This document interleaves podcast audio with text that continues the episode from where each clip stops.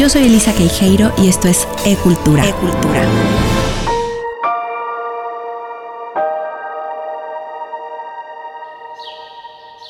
Abril, mayo, Giverny, Francia. Las flores en el jardín de Claude Monet se ven brotar en todo su esplendor.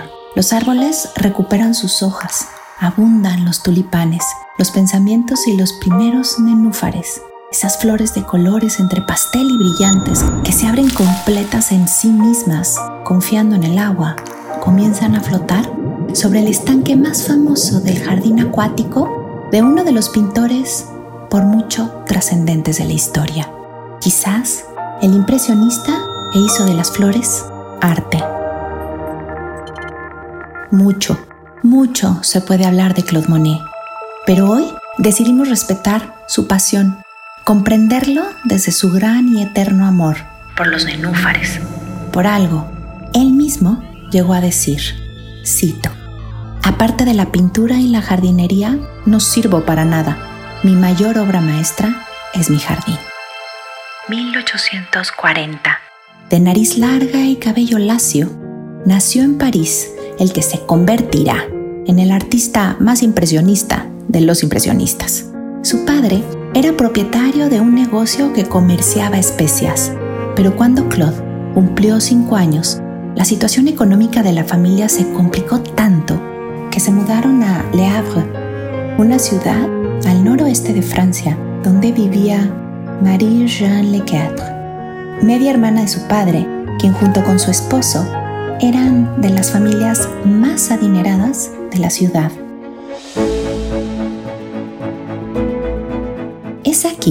Donde el pequeño Claude tendría su primer acercamiento con el arte y la ausencia de la carencia. A los ocho años de edad empezó a ir a la escuela. Sin embargo, no le gustaba la disciplina escolar y prefería pasar su tiempo junto al mar. Este desdén por la academia se convertirá después en algo característico de su personalidad y quién nos diría, fue importantísimo para el surgimiento del impresionismo.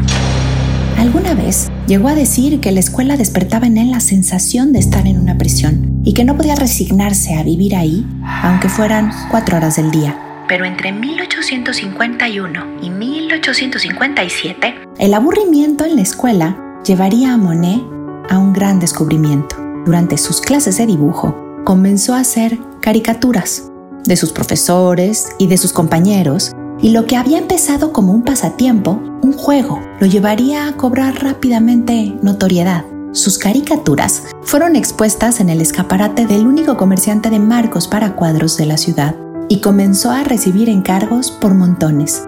Cobraba hasta 20 francos. Así, a los 16 años, Claude Monet era ya un caricaturista muy popular en el pueblo y gracias a ello conoció al pintor paisajista Eugène Botta, quien inculcó al joven la que iba a ser, sin lugar a dudas, su característica, pintar al aire libre, captar en directo las sutilezas del color, de la luz natural y de la naturaleza misma. El plein air, como acabaría llamándose el acto de pintar fuera del estudio, y que se convirtió durante su madurez casi en su eslogan publicitario. Hay una anécdota que cuenta que durante una plática con un periodista, Monet exclamó, Bienvenidos, este es mi estudio, señalando un paisaje, aunque por supuesto exageraba un tanto, ya que los análisis de algunas de sus obras realmente revelan que de vez en cuando efectuaba algunos retoques bajo techo, necesarios por supuesto. Pero algo era indudable, la pasión de Monet por la naturaleza, por el exterior. Después de pasar un año en el servicio militar obligatorio que le exigía su país y del cual lo salvaría su tía pagando 3.000 francos, Claude comenzó a viajar por Europa. Y es aquí donde se enamora de las distintas luces de estos espacios y de los diferentes momentos del día. Aunque a Monet se le conoce más por la pintura de la naturaleza, cabe señalar que durante casi 50 años de su trayectoria como pintor, ya que va a ser muy longevo, Monet vivió 86 años y como era reconocido por sus caricaturas desde los 15, podrán imaginarse entonces. Y así antes de la naturaleza, captó el aire y la luz de los elementos urbanos, como los trenes, las estaciones de ferrocarril y los edificios de París. Pero su estilo se fue radicalizando con el tiempo. Les platico. Obsesionado por capturar la impresión, el instante, el modo en que fugazmente nuestro ojo percibe las cosas gracias a la luz y las condiciones atmosféricas, a Monet se le ocurrió la genial idea de hacer series, representar un mismo lugar o las mismas cosas en distintos momentos del día, así de sencillo.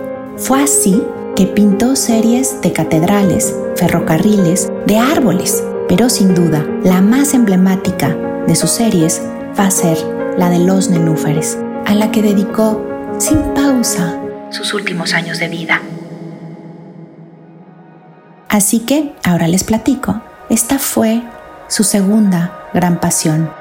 El amor de Claude Monet por las plantas acuáticas comenzó en 1908 y se extendió hasta su muerte en 1926. Durante estos años, el jardín y su estanque, en particular, se convirtieron en su única fuente de inspiración. Sus pinturas y la naturaleza, que predominaban en su hogar, se fusionaron y se hicieron uno. Pero fue esta planta acuática en particular la que llamó la atención de Monet, el nenúfar, que se caracteriza por necesitar del agua estancada y condiciones muy especiales para vivir con las raíces sumergidas en el agua y las hojas flotando. De estos, sabemos que son una de las plantas más antiguas en la superficie de la Tierra y tienen además procesos de adaptación muy particulares. Por ejemplo, pueden cambiar su color y su forma del primer día que florecen al segundo y después volver a cambiar del segundo al tercero. ¿Se imaginan esa belleza visual para un observador nato de los momentos? Por eso, no me sorprende que Monet se obsesionara por los nenúfares y los cultivara en su jardín por más de una década. Comienza a pintarlos a los 73 años. Eliminó el horizonte y el cielo y se centró en una pequeña área del estanque, en un pedazo de naturaleza en primer plano. La falta de un marco de referencia le da a los cuadros una sensación infinita lo más excepcional dentro de esta serie es la variedad de colores que posee, desde rosas y azules a verdes brillantes y amarillos resplandecientes. El color y la belleza de los nenúfares es magnificado por el pincel, por las manos de Monet que depositaba su amor por estas plantas en cada pincelada. Colocaba su caballete junto al estanque y permanecía quieto observando mientras la Primera Guerra Mundial estallaba a su alrededor. Nada le hacía abandonar su jardín. Su atención estaba puesta en la belleza y en esas coloridas hojas flotantes, a pesar de los sonidos de disparos que ya se escuchaban en los campos de batalla, que estaban a solo 50 kilómetros de distancia de su hogar. Él decía, si esos salvajes han de matarme, lo harán en medio de mis lienzos delante del trabajo de toda mi vida. Sin embargo, este ambiente de pérdida y tristeza no le era indiferente. Estaba por su edad avergonzado de no ser una parte activa de la guerra. Este sentimiento de impotencia lo transmutará a través de otra de sus series, las pinturas del sauce llorón. En ellas expresa su dolor, su duelo y su sentir hacia la guerra. Va a recibir después otro revés su santuario, es decir, este jardín tan especial y su capricho por los nenúfares, que comenzaron a causarle problemas a los vecinos. El consejo de la ciudad de Giverny le impuso demandas y le exigía quitar su estanque. Él se negó. Y es que el pintor importaba sus nenúfares hasta de Egipto y de América del Sur, lo que hizo, por ignorancia, enfadar a las autoridades locales, alegando que las plantas envenenarían el agua de la zona. Pero Monet apeló todas las demandas y el estanque sigue ahí conservándose hasta ahora.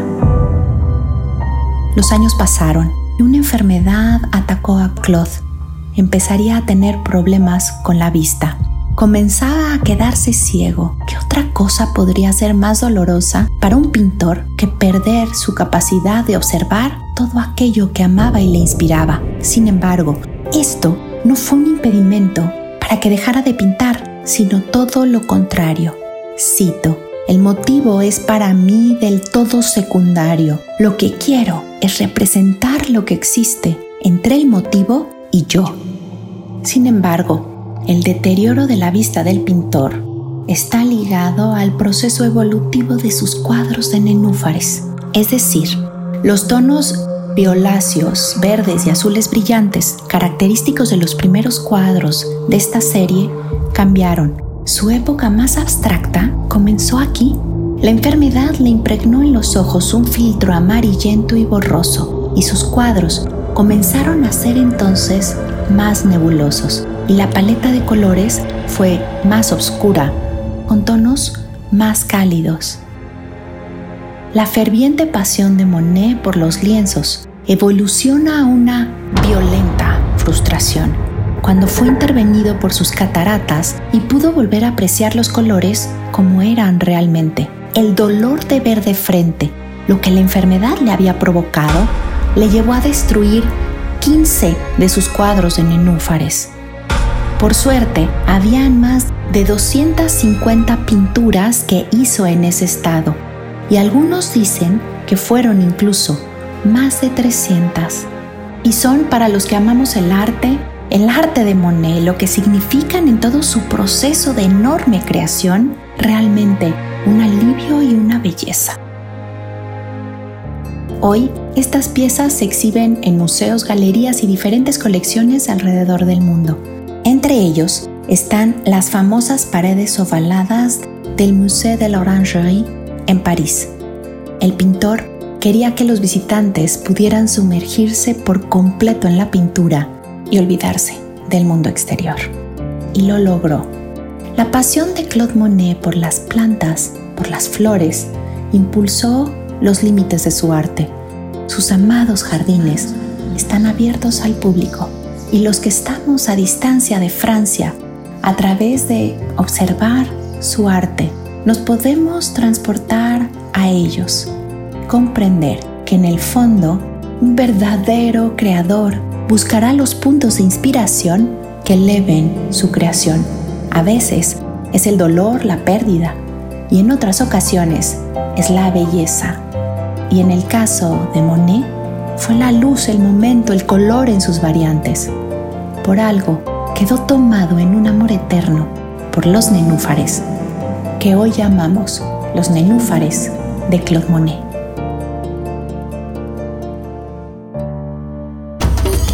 Yo soy Elisa Queijeiro y esto fue Arte con Placer y Cultura con Sentido.